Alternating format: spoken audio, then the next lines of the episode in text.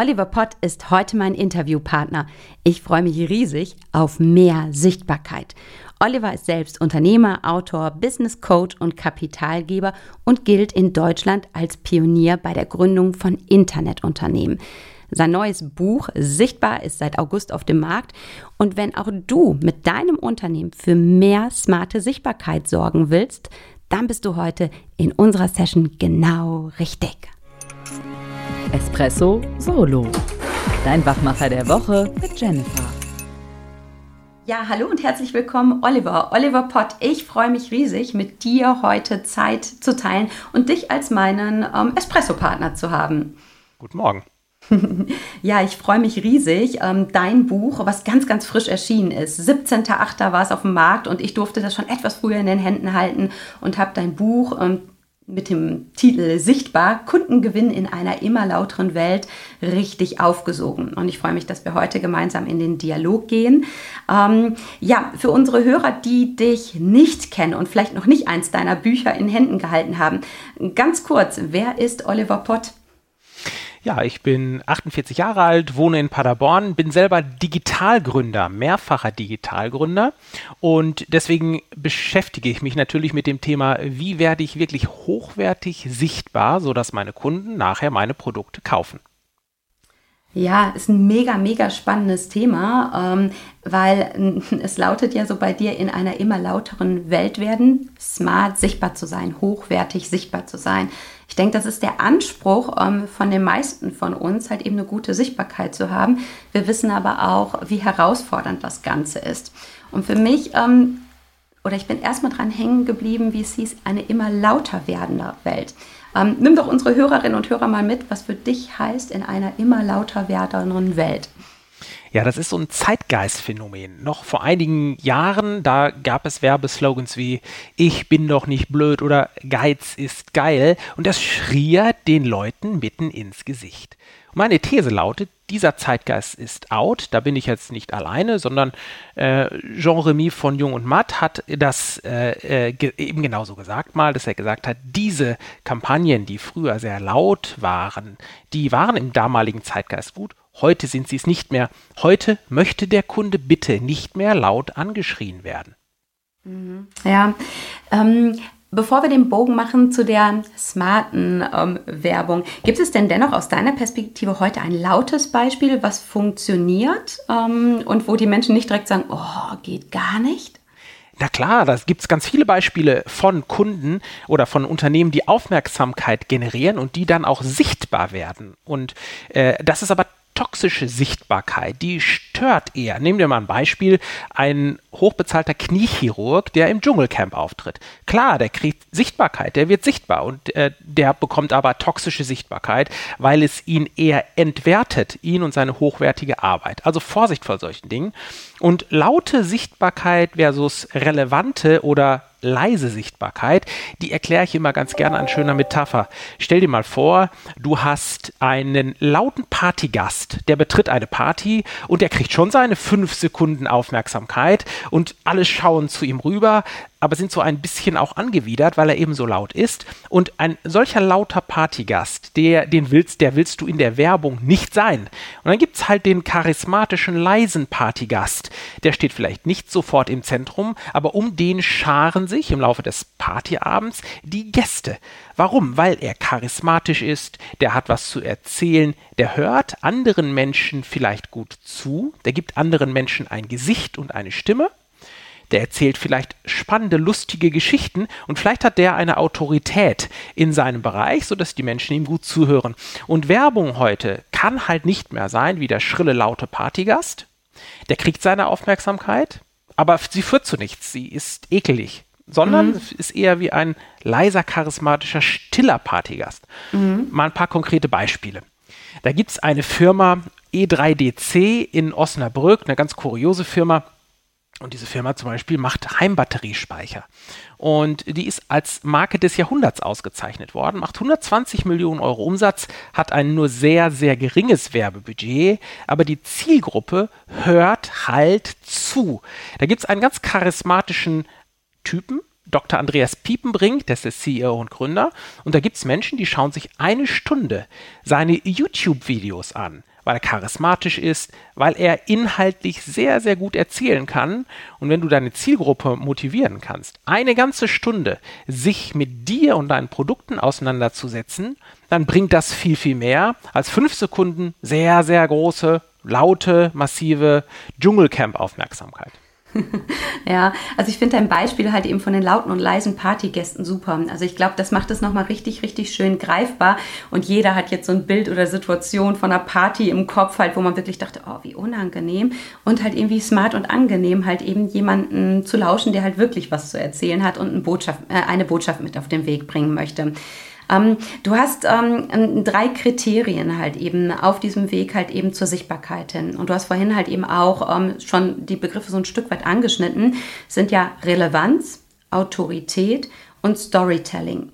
Und ähm, bei der Autorität bin ich erst so ein bisschen hängen geblieben. Ich habe zwei Kinder, das wissen meine Podcast-Hörer. Ähm, ich bin immer ganz neugierig. Wie sieht es bei dir aus? Gibt es auch Kinder? Ja klar, ich habe drei Kinder. Ich, akustisch konnte ich es gerade nicht verstehen. Das ja, ich habe so drei Kinder und das Thema Autorität ist dann natürlich schwierig besetzt. Na genau, deswegen war es bei mir beim Lesen, wo ich denke, okay, alles klar, Oliver spricht von Autorität.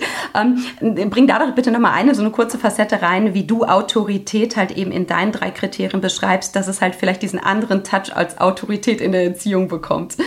Ja, nehmen wir mal dieses Beispiel. Also Menschen brauchen halt Leitsterne und Vorbilder. Und äh, eine Autorität kann halt natürlich jetzt nicht so sein aus dem Druck heraus. Keinesfalls. Also wenn du jemand etwas an, jemandem etwas anordnest, funktioniert das nicht. Also deine, deine Zielgruppe äh, beschäftigt sich ja auch mit dem Thema Führung. Ich nenne das mal Führungs bei Handelsregister. Das war mal früher. Das heißt sowas wie, ich bin der Chef, guck doch ins Handelsregister, steht doch drin, wer Chef ist. Das geht heute natürlich nicht mehr. Und Autorität geht halt nicht mehr aus, dem, aus der Lautstärke heraus, sondern du musst halt Menschen mitnehmen auf ihrem Weg.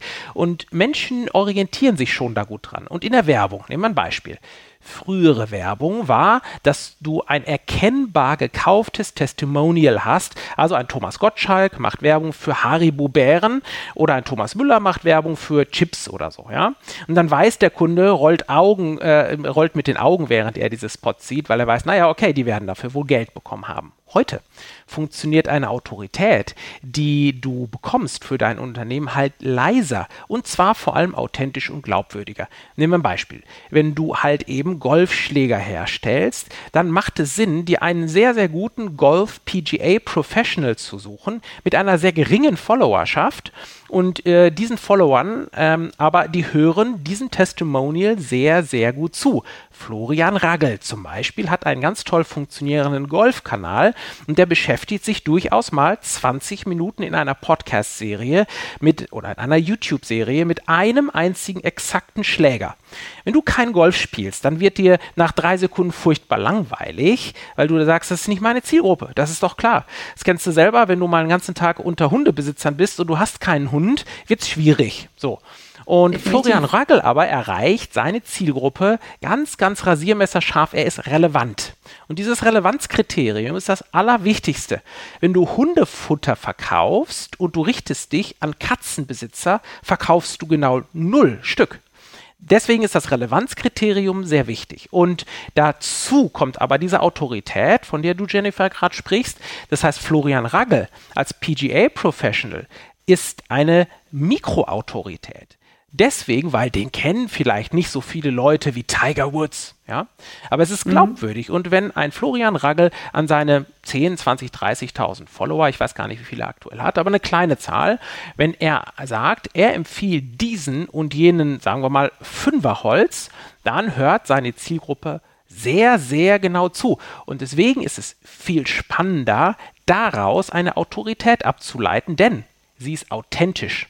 Mhm, ja, ist für mich auch einer der Schlüsselbegriffe halt eben geknüpft an die Autorität, diese Authentizität, dass es wirklich halt eben echt ist, ne? Weil die Menschen mal, wollen heute definitiv Echtheit und das sagst du ja auch in deinem Buch, dass es um Ehrlichkeit geht, ne? Dass Werbung heutzutage halt eben auch die Tendenz hat, Gott sei Dank halt eben ehrlicher zu werden. Das ist bei Führung doch auch nicht anders. Wenn du selber einen Chef hast, der A sagt und B macht, also nicht das macht, was er selber, dann verliert er sofort seine Mitarbeiter, der also eigentlich äh, Wasser predigt und selber aber Wein trinkt. Und deswegen geht es darum, eine leise Autorität zu haben. Mhm, ja, jetzt ist es so, mm, dass du sagst Relevanz, Autorität und Storytelling. Jetzt lauschen uns sicherlich ähm, ähm, Personenfans des Podcasts und sagen, irgendwie hm, so richtig, auch vielleicht leise, aber so richtig Autorität nicht. Geschichten kann ich auch nicht so richtig erzählen, halt eben so. Und was ist mit dieser Relevanz? Ne? Du hast gesagt, ähm, wenn ich Hundefutter verkaufe und mich an Katzenliebhaber richte, funktioniert es halt nicht. Wie schaffe ich es denn halt eben, sag ich mal, das herauszufiltern, das herauszubekommen, was denn wirklich Relevanz hat und das auch passend zu transportieren? Ja, das Schöne ist, dass äh, gut passende Besucherströme für dein Produkt sich automatisch einkaufen lassen als Rohstoff. Gute Sichtbarkeit ist heute verfügbar als Rohstoff, so wie Mehl für den Bäcker. Da fragst du ja auch nicht den Bäcker, sag mal, wo kriegst du dein Mehl her? Dann sagt er, naja, dafür gibt es Zulieferer. Und wir haben praktisch zwei Duoversen. Wir haben nur zwei verschiedene Machtzentren des Traffics, das, der digital ist. Das ist auf der einen Seite Google, zu dem ja auch YouTube zählt, und auf der anderen Seite Meta, also Facebook, Instagram, WhatsApp. Und du kannst hier einstellen die sogenannte 1% Audience. Das heißt, die Zielgruppe der 1% Bundesdeutschen, die deiner Zielgruppe, genau deiner passenden Zielgruppe am ehesten entspricht. Also was du machst ist, du wirfst 99% Streuverlust raus. Das sind Menschen, die deine Werbung einfach nicht interessieren.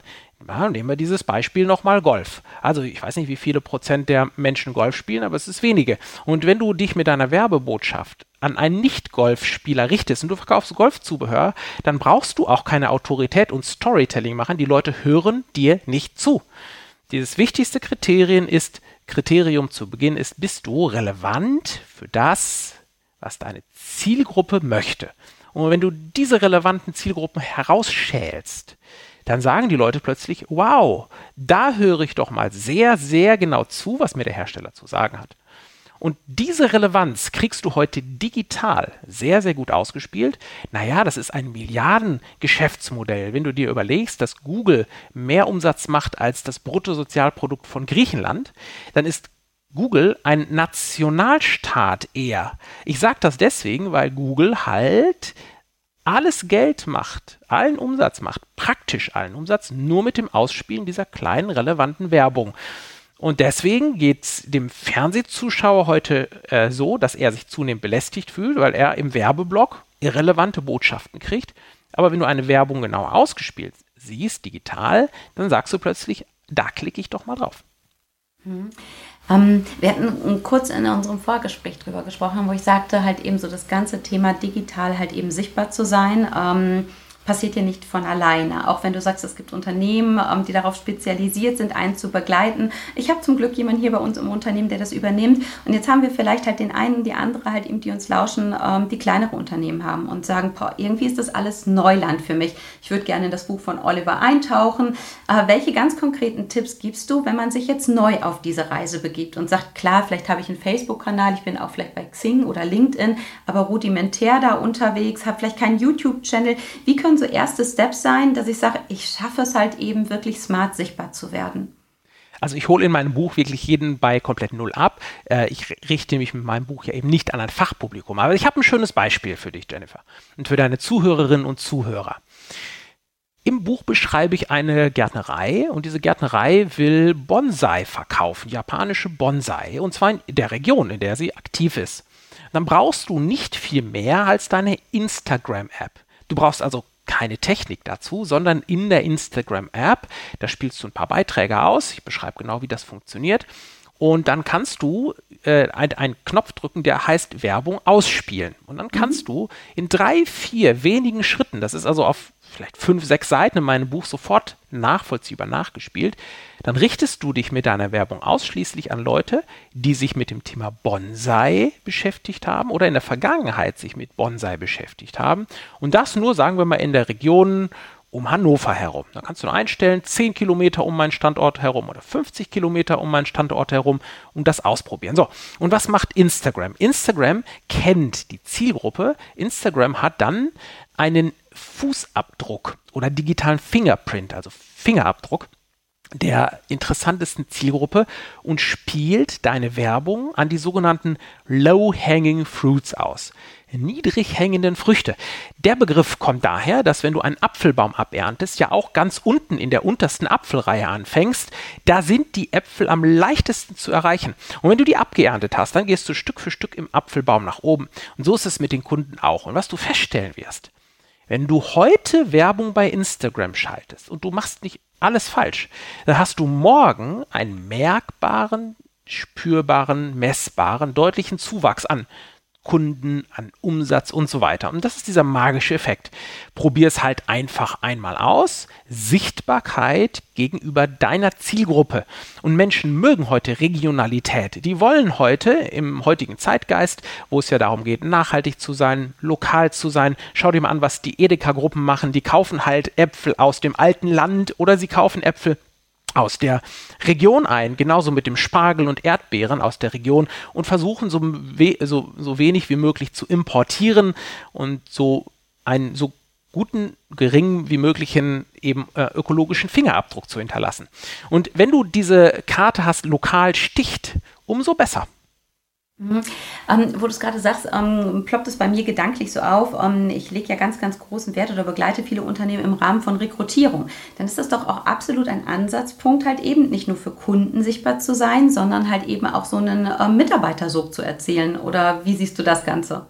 Selbstverständlich. Schau mal, heute finde ich, also ich bin zum Beispiel, ich bin einer der Stadioneigner des SC Paderborn. Wir spielen in der zweiten Fußball-Bundesliga und da, da habe ich das Stadion mitgebaut und bin da also Eigner. Und die Bandenwerbung heute, die richtet sich gar nicht mehr bei uns an Leute, die Produkte verkaufen, sondern äh, daran an Leute, die Mitarbeiter suchen. Das ist ein ganz, ganz großes Thema, das du da ansprichst. Auch hier gilt doch das Gleiche, da hast du schon völlig recht. Sichtbarkeit gegenüber der exakt richtigen Zielgruppe. Also wir betreuen zum Beispiel eine, eine Firma, die Pflegekräfte sucht für ein Luxuspflegeheim. Ähm, und da machen wir exakt das Gleiche. Spiele authentische Beiträge aus. Also das heißt, erzähl den Leuten, äh, den, den möglichen neu einzustellen, denn erzähl denen nicht irgendwelche Werbung, sondern nimm sie mal mit, zeig ihnen mal in einem kurzen Instagram-Video, wie sieht es am Arbeitsplatz aus? Wie sieht denn das Gebäude von innen aus? Wie sieht, der, wie sieht der Mitarbeiterraum aus? Lass mal ein paar Mitarbeiter zu Wort kommen und wenn du diese Botschaften, und die können unprofessionell, müssen sogar unprofessionell aufgenommen und produziert sein, wenn du die ausspielst an die genau passende Zielgruppe, nämlich Leute, die sich für Pflegeberufe interessieren und ähm, Pflegejobs suchen, in einem Umkreis von 50 oder 100 Kilometer, dann brauchst du nie wieder in den Lokalmedien vor Ort eine Anzeige schalten, denn da hast du die Streuverluste. Mhm. Klingt natürlich total perfekt. Und was mich ein bisschen glücklich stimmt, ist so, dass du sagst halt eben, dass es unperfekt sein darf. Weil ich bin so beim Thema erster Eindruck auch bei deinem Buch so ein bisschen hängen geblieben. Und da sagtest du, dass das Ganze halt eben smart und in Anführungszeichen makellos sein sollte halt so. Und ich gedacht, boah, das klingt so perfekt. Und da habe ich gedacht, so wenn meine Hörerinnen und Hörer das hören oder vielleicht an der Stelle in deinem Buch hängen bleiben, denken die so, oh, aber ich bin doch gar nicht perfekt. Und ich sage manchmal halt eben perfekt unperfekt zu sein halt so. Aber da höre ich jetzt gerade auch raus, dass du sagst, auch da ist es wahrscheinlich wieder authentisch und echt zu sein. Halt eben nicht eine Welt zu kreieren, sondern wirklich ein, ein Abbild zu schaffen von dem, wie es tatsächlich ist. Absolut, bin ich ganz bei dir. Also sei total authentisch, schaffe nicht irgendeine Welt, die stürzt ja später sowieso ein, wenn ein Mitarbeiter du hast oder wenn du dein Produkt hast. Schaffe eine authentische Welt. Wenn du sogar ein bisschen vorsichtiger bist, dann kannst du übererfüllen. Dann sind die Leute positiv äh, beeindruckt. Also ich habe dir von diesem ähm, PGA Golf Professional Florian Raggel erzählt. Der stellt eine einfache Kamera auf die Driving Range, da wo man Golf übt. Der kann gar nicht äh, äh, eben sprechen wie ein Profi. Woher soll er das auch machen? Ja, der hat sogar ein bisschen Dialekt. Das finden die Leute ganz angenehm. Da ist auch mal ein Ä und Ö drin. Aber weißt du was? Der ist authentisch in dem, was er macht und er hat eine Autorität, weil er eine Sache gut kann. Der kann gut Golf spielen. Und die Leute hören ihm angenehm zu. Und diese Imperfektion seiner Videos, die sind auch nicht aufwendig geschnitten. Da ist auch mal halt im Hintergrund läuft jemand rum und dann siehst du, da kommentiert jemand unter diesen Videos sowas wie, hey, da habe ich einen Hund gesehen in Minute sieben und alle anderen freuen sich darum. Das erzeugt eine virale Komponente. Darum sage ich, lass das unbedingt genau so, dass deine Zielgruppe sogar du zeigst dich deiner Menschen, in deiner menschlichen Seite deiner Zielgruppe gegenüber. Und das wollen mhm. die Menschen. Ja, ach, das finde ich super halt eben so. Ich glaube, das macht auch ganz vielen halt eben Mut, ne, ähm, diesen Schritt dann auch zu gehen. Für uns heißt immer Mut, make unique things. Das heißt halt wirklich da maßgeschneidert individuell unterwegs zu sein, so wie man halt eben ist. Weil dann ist es ja auch nicht so schwer, das zu machen. Ne? Weil ich sehe immer so ein bisschen die Hürde, wenn ich halt eben nicht diese Affinität mitbringe, vor der Kamera ähm, zu sprechen ähm, oder zu agieren oder selbst im Rahmen, sage ich mal, von Audioaufnahmen, dass dann viele ja schon so diesen inneren Schweinehund nicht überwinden können. Aber das ist absolut, finde ich, von deiner Seite auch so ein Mutmacherimpuls. Einfach ausprobieren, starten ne, und gucken, was passiert. Ne? Ja, vielleicht noch mal kurz zu Zahlen. Du sagst ja oder teaserst in deinem Buch halt eben auch an, ähm, dass es gar nicht ähm, so kostenintensiv ist, halt eben so. Im Prinzip sollten wir es ja auch als Invest und nicht als Kosten sehen, sondern das ist ja eine Investition in das Wachsen ähm, mit Teammitgliedern oder halt eben Kunden zu gewinnen. gibt es da so eine, so, so eine Faustregel oder einen Richtwert, den du mit reingeben kannst, dass es greifbar wird?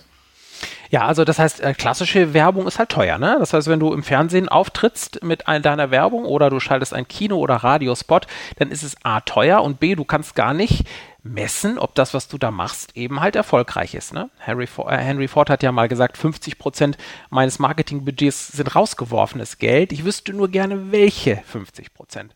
Und im digitalen Medien äh, ist das halt eben anders. Da kannst du mit 10 bis 30 Euro pro Tag ganz, ganz niedrigschwellig äh, starten. Wirklich sehr, sehr niedrigschwellig. Ich empfehle immer so, nimm mal zu Beginn 20 Euro in die Hand pro Tag und testest das mal drei Tage. Und dann ist dein äh, Budget, das du im Zweifel halt wirkungslos ausgegeben hast, sind halt 60 Euro. Das ist, glaube ich, zu verschmerzen für jeden deiner Zuhörerinnen und Zuhörer.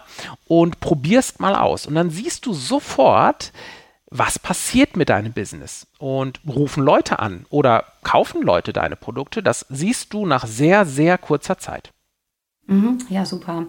Ähm, du hast vorhin Instagram nochmal so reingebracht, ähm, weil es gibt ja so viele verschiedene Kanäle heutzutage. Ähm, kann man generell sagen, dass Instagram halt eben der Kanal ist, der als erstes mutig ausprobiert werden sollte? Oder gibt es da auch noch Kriterien, wo du sagtest, da sollte man drauf achten, wenn man sich jetzt in die digitale Welt stärker begibt? Also Instagram hat einen Vorteil, das ist nämlich ganz niedrigschwellig zu verwenden und richtet sich an die Zielgruppe der, sagen wir mal, 14 bis 35 oder 40-Jährigen. Wenn du in dem Bereich aktiv bist, kannst du Instagram mal ausprobieren. Schon deswegen, weil es halt unglaublich niedrigschwellig ist. Aber ich habe noch einen Geheimtipp. Ein Podcast. Und das wird dich vielleicht freuen, weil du ja selber Host eines Podcasts bist. Ein Podcast hat ganz, ganz tolle Vorteile. Und zwar schenken dir bei einem gut gemachten Podcast die Leute eine halbe Stunde bis zu einer Stunde deine Aufmerksamkeit. Und deswegen ist ein Podcast niedrigschwellig zu produzieren, denn du brauchst nicht viel mehr, zumindest zu Beginn, als zum Beispiel dein Smartphone. Ein Smartphone hat heute Apps, bei denen du automatisch aufzeichnen kannst und Apps, die sich eignen, um einen Podcast vollständig zu produzieren und hochzuladen. Und Menschen, das reichen ja wenige, aber wenn sich Menschen zum Beispiel 30 Minuten oder eine Stunde lang mit deinem Thema, sagen wir mal, Bonsai-Pflege auseinandersetzen, weil sie Bonsais zu Hause haben und sie lieben, dann hast du kein besseres Medium als ein Podcast, um deine Botschaft zu transportieren. Das können Menschen nämlich auch nebenbei machen. Und bei Instagram, da hast du eine Aufmerksamkeitsspanne, das belege ich in meinem Buch, die ist halt wahnsinnig kurz. Und im Podcast ist die Aufmerksamkeitsspanne hochgradig attraktiv. Und wenn du ein etwas erklärungsbedürftiges Produkt hast, das sich den Leuten nicht sofort erschließt, dann ist der Podcast Mittel aller Wahl. Okay, Also, das bestätigt hoffentlich ähm, nicht nur uns, sondern animiert auch all die draußen zu sagen, yo, ich, ich, ich lasse meine Stimme laut werden, unter dem Label halt eben smart. Und noch ja, was, schön. du, was du mit dem Podcast auch schaffst. Nebenbei baust du an deine Autorität. Ich habe dir ja erzählt oder deinen Zuhörerinnen und Zuhörern erzählt, Autorität ist wichtig, ja. Aber wenn du eine Autorität werden willst, dann schaffst du es halt insbesondere, indem du zum Beispiel Host deines eigenen Themas bist, dann besetzt du das Thema und hast im Idealfall Deutungshoheit. Deutungshoheit ist wunderbar. Also Karl Lagerfeld, wenn der gesagt hat, die Modefarbe der nächsten Saison ist rot, haben die Leute gesagt, ja, rot, hat doch Karl Lagerfeld gesagt, ja? Und wenn du es schaffst, in deiner kleinen Nische da aufmerksam zu sein und zu sagen, das ist ganz spannend, wenn Florian Ragel sagt in seinem Podcast oder in seinem YouTube-Channel, das wichtigste Holz, das du spielen sollst, in der nächsten Saison ist das Holz 7, nicht mehr das Holz 5. Dann sagen die Leute, Florian Ragel hat es gesagt, wir nehmen das Holz 7. Mhm. Ja, absolut. Ja, sehr schöne Beispiele, die es wirklich praktisch unterstreichen und wirklich, wirklich greifbar machen. Ja, ähm, ich schaue gerade noch mal rein. Du hast so viele Fragen, ähm, die für mich offen waren, jetzt in unserem kurzen, knackigen Talk schon beantwortet. Und wir haben gesagt, vielleicht schaffen wir ja wirklich ein Interview, was mal das kürzeste Interview der Art ist. und das scheint es wirklich so zu sein, weil du die Dinge einfach super gut auf den Punkt bringst. Ähm, vielleicht noch einmal einen Blick halt eben so auf, auf die sechs Stufen. Die werden ja in, also die sechs Stufen deiner oder der smarten Sichtbarkeit, die werden in deinem Buch ja äh, wirklich ähm, ganz genau beschrieben. Und ähm, ich bin so an diesem Vertrauensmarketing auf Stufe 4 halt hängen geblieben, weil Vertrauen ist für mich halt eben ein wahnsinnig hoher Wert. Ich freue mich, wenn du da nochmal so einen Impuls reingibst ähm, aus deiner Perspektive, ähm, die Bedeutung von Vertrauensmarketing. Ja, das hängt natürlich mit dem Thema Authentizität und Autorität ähm, eben äh, zusammen. Das ist schon ganz richtig. Das ist so diese Stufe 4, eine sechsteilige Matrix. Also nimm mal ein Beispiel, wenn du zu dem Autohändler deines Vertrauens gehst und du weißt, der macht der Mechaniker, der dein Auto wartet, der macht einen super Job und der sagt dir, pass auf, ich empfehle dir ein besonderes Öl für den Motor beim nächsten Ölwechsel. Da haben wir hier sehr, sehr gute Erfahrungen. Dann hast du dieses Vertrauen, dann ist es wahrscheinlich, dass du dem zustimmst. Oder bei, zu deinem Arzt, ja? Dein Zahnarzt sagt dir, pass auf, wir können dir eine normale Füllung äh, eben äh, gerne einsetzen, aber es gibt hier eine Keramikfüllung, die ist deutlich besser. Wenn du ein Vertrauen hast zu deinem Arzt, ist es wahrscheinlich, dass du zustimmst und dass du sagst, ah, dann nehmen wir doch besser die Füllung. Da weißt du auch, dass der Arzt oder der Kfz-Mechaniker Geld daran verdient, aber Dein Vertrauen überwiegt das Ganze. Vorsicht, das Vertrauen darfst du nicht missbrauchen. Ja? Also, das ist ganz wichtig, wenn du als, als Arzt den Kommerz bevorzugst und du sagst, obwohl ich nicht an das Produkt glaube, empfehle ich es trotzdem, weil ich dann die schnellen Euro damit äh, mache, funktioniert das nicht. Aber es gibt halt zwei weitere Stufen. Und die oberste Stufe, die lautet, du hast Raving-Fans. Das sind Menschen, die darauf warten, dass du ein neues Produkt herausgibst. So wie Apple das geschafft hat. Also Apple, da gibt es ja Leute, die campen drei Wochen vor dem Glass Cube im, äh, am Times Square in New York, vor, äh, nicht drei Wochen, drei Tage vorher, weil sie wissen, in drei Tagen gibt es das neue iPhone, sagen wir mal 14. Und da weißt du, naja, es gab auch schon vorher die Version 13, 12 und so weiter und so, der ganz große äh, Hype wird das nicht mehr sein, aber da gibt es diese Raving Fans, man nennt die Evangelists. Das sind wie die vier Evangelisten, die haben halt die christliche Botschaft nach außen ge gebracht. Und diese Evangelists, wenn du es schaffst, für dich so treue, eine so treue Community aufzubauen, dass die Leute deine Botschaft verbreiten, brauchst du gar keine Werbung mehr machen. Das ist natürlich dann wirklich so die Kirsche ähm, na, auf der Sahnehaube halt eben im Rahmen so unserer Kundenbegeisterungstorte, wo ich sage, das ist dann natürlich wirklich halt eben Kür. Und wir sagen auch, im Idealfall geht es ja gar nicht darum, Kunden zu gewinnen, sondern Kunden zu Fans machen. Ne? Weil ich finde, genau. du hast gerade halt Fußball und Paderborn halt eben angesprochen und so wird jeder auch irgendeinen Verein haben, wo er halt eben großer Supporter ist halt eben. Und da sage ich, ähm, wenn da mal was schief geht, dann verzeiht man ja als Fan einfach auch. Ne? Und, genau. und genauso wäre es in dem Fall ja auch. Was ist denn, falls jetzt mal, du hast ganz am Anfang ähm, ähm, das Thema toxisch ähm, angesprochen, halt so. Was ist denn, wenn jetzt doch mal ein totaler Fauxpas passiert, halt eben so? Na, ich habe im Prinzip eine tolle Fan-Community, ich habe regelmäßig meinen Input, den ich rausgebe und irgendwas läuft jetzt, wo ich mich in der Äußerung, na, vergreife oder das Video irgendwo nicht stimmig ist. Wie schätzt du sowas ein? Was, was macht das oder macht das halt eben nicht mit solchen Beziehungen? Ja, wenn du authentisch damit umgehst, du dich auch zum Beispiel entschuldigen kannst, kann das eine Beziehung eher stärken. Aber wenn du äh, nicht vorsichtig bist und mit deiner Sichtbarkeit und deiner Außenwirkung hast du schnell einen Shitstorm, den du erzeugst. Also da musst du schon vorsichtig mit umgehen. Mhm. Also ich denke, das ist ja auch ein Thema, was vielleicht einige, für die es eher noch Neuland ist, so beschäftigt und sagt, boah, nicht, dass ich was mache, dass ich dahinter so einen Shitstorm halt eben lostrete. Ne? Ähm, also das heißt, von deiner Seite aus äh, wirklich im Vorfeld überlegen, was tue ich halt eben, nicht zerdenken, aber dennoch halt eben gut vorbereiten und überlegen, welche Botschaft bringe ich raus. Genau. Okay, super.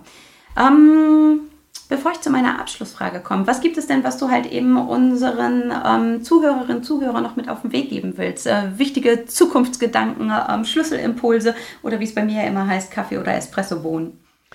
Ja, du musst dir klar äh, sein darüber, dass du sichtbar am Markt sowieso bist. Selbst wenn du dich damit gar nicht beschäftigst und du sagst jetzt, du kaufst dir mein Buch nicht. Einverstanden, okay, aber sichtbar bist du am Markt ob du es willst oder nicht. Nur wenn du dich nicht drum kümmerst, bist du ungelenkt sichtbar. Also wenn du ein Hotel hast, schau mal, dann gibt es überall Hotelportale. Tipp mal deinen eigenen Firmennamen, deinen eigenen Namen ein, dann findest du Google Reviews, du findest, wenn du ein Produkt hast, Amazon Reviews, du wirst sowieso sichtbar. Das Problem ist, wenn du diese Sichtbarkeit nicht selber lenkst, kann sie toxisch und gefährlich werden. Ungelenkte Sichtbarkeit und dann hast du irgendwann eine, die Sichtbarkeit außerhalb deiner Kontrolle. Mhm. Okay, ja nochmal ganz wertvoll. Ja, ähm, meine, meine Abschlussfrage an dich. Was bedeutet denn für dich gelebte Begeisterung und Facetten von Begeisterung, laut oder leise? Ach, eine Begeisterung selber kann mal laut sein. Also ich äh, freue mich derzeit zum Beispiel über meine Begeisterung, das Thema sichtbar. Das trage ich schon durchaus laut nach, äh, nach außen. Aber wenn ich natürlich merke, dass ich Menschen dafür nicht begeistern kann, äh, für meine Botschaft, äh, Sichtbarkeit jetzt derzeit, dann versuche ich es schnell sein zu lassen, um Menschen nicht zu sehr zu cornern. Kennst du den Begriff? Nee, äh, füll's mal mit deinen ähm, Gedanken. Cornern, das habe ich mal mitbekommen. Das heißt, einen Menschen in die Ecke drängen. Das ist okay. auch eine unangenehme Eigenschaft, wenn du äh, Leute zu sehr mit deinen Themen sie belästigst und sie einfach kein Interesse daran haben. Also, wenn du jemanden den ganzen Abend unterhalten möchtest mit Fußballthemen und der, das Gegenüber ist aber einfach kein Fußballspieler, lass mhm. es sein. Ja, ja. Ist für mich immer so ein bisschen dieses ähm, im Rahmen des Verkaufs zu Kaufzwang, Gefühlen drängen. Also wenn du merkst, jemand will nicht und du lässt nicht locker und lässt nicht locker, weil es unbedingt der Abschluss sein soll, halt eben so. Na, da ist es bei mir, wo ich am liebsten rückwärts wieder rausgehen würde. Ja. Genau. Ja, sehr schön. So, dann eine letzte persönliche Frage, die letzte, letzte, letzte Frage. Ich bin absolute Käseliebhaberin und ich bin in deinem Buch an Käse hängen geblieben. Und wenn auch nicht alles Käse ist, ähm, welcher Käse, wenn du ihn isst, ist, ist denn dein Lieblingskäse? Ah, ich mag sehr scharfen äh, Käse. Also das heißt äh, irgendwas vielleicht mit, mit Ziege aus, äh, von der Ziege oder ähm, so, so Gorgonzola-Käse. Okay, super. Vielleicht haben wir jetzt an der Stelle die Neugierde nochmal geweckt, halt eben bei den Hörerinnen und Hörern, dass sie sagen, was hat es denn mit dem Käse in Olivers Buch auf sich und was gibt er über den Käse halt eben preis? Ähm, spätestens dann solltet ihr euch für dieses Buch entscheiden und ähm, den Schritt mehr, zu mehr Sichtbarkeit gehen. Wir setzen in unsere Show Notes rein, Links zu dir, zu deinem Unternehmen, zu deinem Buch und ähm, ich hoffe, dass wir ganz tolle Impulse, begeisternde Impulse gesetzt haben und ihr sagt, ich habe einfach Lust auf mehr Sichtbarkeit und traut euch mutig, mutig dran. Ich sage ganz, ganz lieben Dank an dich, Oliver. Ähm, es war eine spannende, rasante, schnelle ähm, Session mit dir. Ähm, hat mir riesig viel Spaß gemacht. Ähm, auch ich nehme für uns nochmal Impulse mit aus deinem Buch ähm, und in unseren Alltag mit hinein. Und freue mich auf jeden Fall auf den neuen Kontakt oder den nächsten Kontakt im Rahmen von leiser Sichtbarkeit. Vielen Dank. Ich danke dir.